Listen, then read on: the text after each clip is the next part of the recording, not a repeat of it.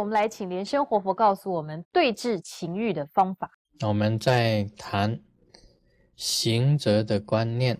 啊，上一回呢是谈这个欲啊欲望，那么另外还有一个欲望就是钱。啊，我们讲 money，一个真正的清净的行者。啊，我上次跟这个在达兰萨拉跟达赖喇嘛谈。他说：“外显声闻相，内作菩萨行。外外面呢是声闻，声闻就是出家人的这个相，出家人的相。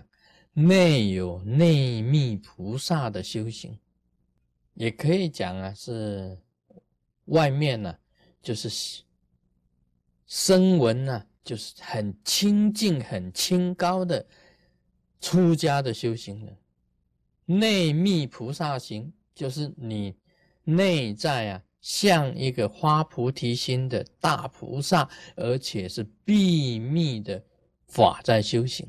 这是达赖喇嘛本身讲的。那么声闻相啊，在表面上，它是这样子，食衣住行都很简单的，都很简单的，不能过于享受的。古代的行者跟现在的行者是一样的。虽然释迦牟尼佛本身呢，他认为太苦的修行不好，但是过于享受其实也不好，所以应该要走的真正的中道。虐待自己不好，你太过于放逸的享受也不行。所以行者修行啊，要合乎于中道。佛陀的意思是这样子的。声闻的修行啊，食衣住行都有，但是都是很简单、很朴素。对于金钱的观念呢，修行人最好不要去触及。所以，我以前我的师父啊，这个了明和尚，我下山的时候啊，了明和尚特别交代一件事情：你以后做种种的法务。让人方便，一切随意就好。这是了明和尚本身的交代，就是说一切让人家随意，也就是有钱的人也可以来做法务，做啊参加你的法会；没有钱的人，没有钱也可以报名参加你的法会，没有关系，一毛钱都不收，归你一样的随意。没有钱也可以归隐，所以我们讲起来，没有钱你也可以安光明灯，没有钱你也可以安太岁，实在是没有钱你也可以安祖先牌位，通通都可以，没有所谓不可以的，就是一毛钱都没有也通通都可以，这就是了明和尚啊本身呢交代我，我今天的精神就是这样子。这个就是对金钱的观念对财的观念。我们出家人啊，亲近的行者，就是要服务众生啊，啊，不求什么回报的。那么人家只要愿意、很乐意的供养你，是可以的。至于你供养的这种钱财啊，我们称为啊净财，就是清净的净资。净资就是清净的钱财。那么清净的钱财做什么用呢？做菩提事业用，并不是哪来你自己享受的。不是的，你只要享受了这些钱呢，多不可以的。所以，我们学佛的人呢，这个大家要了解对金钱上的观念。寺庙是共有的。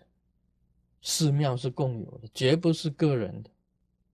那么这个是修行的地方，修行的地方应该给大众修行啊，这个都是菩提事业。那么行善，我们是做的是白业，也就是善业。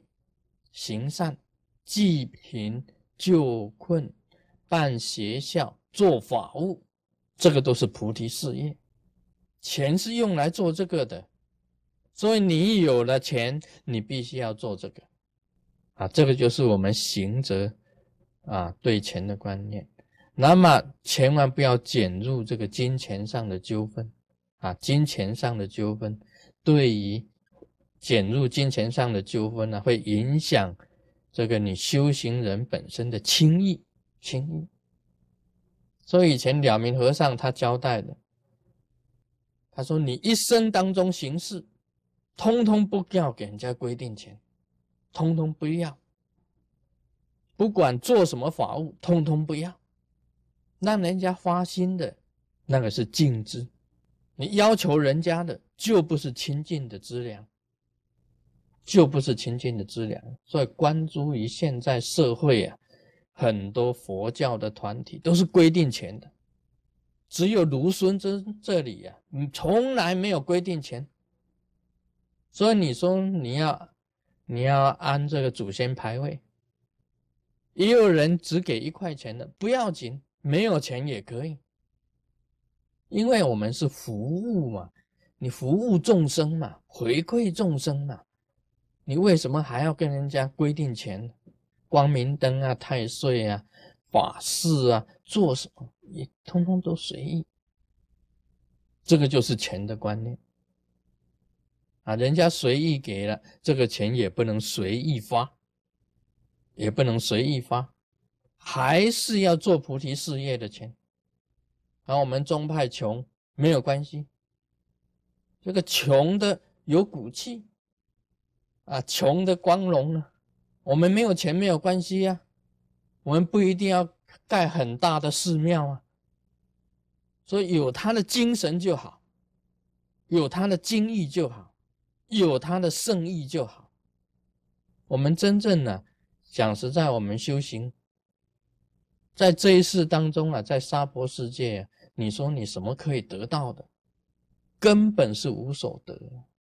你以为人家盖很大的庙就算得到了吗？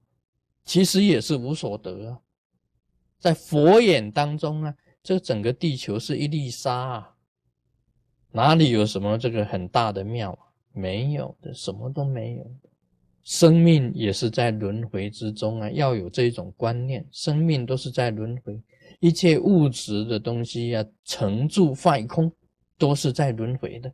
所以，拥有你真正的道，一道合一，就是真正的法财，真正的法，真正的法财在这里。所以，不要怕别人的宗派啊很有钱，我们的宗派很穷，这个不用怕的，因为有道啊，就是真正最富有的。你没有道，再有钱，那个也是一种空。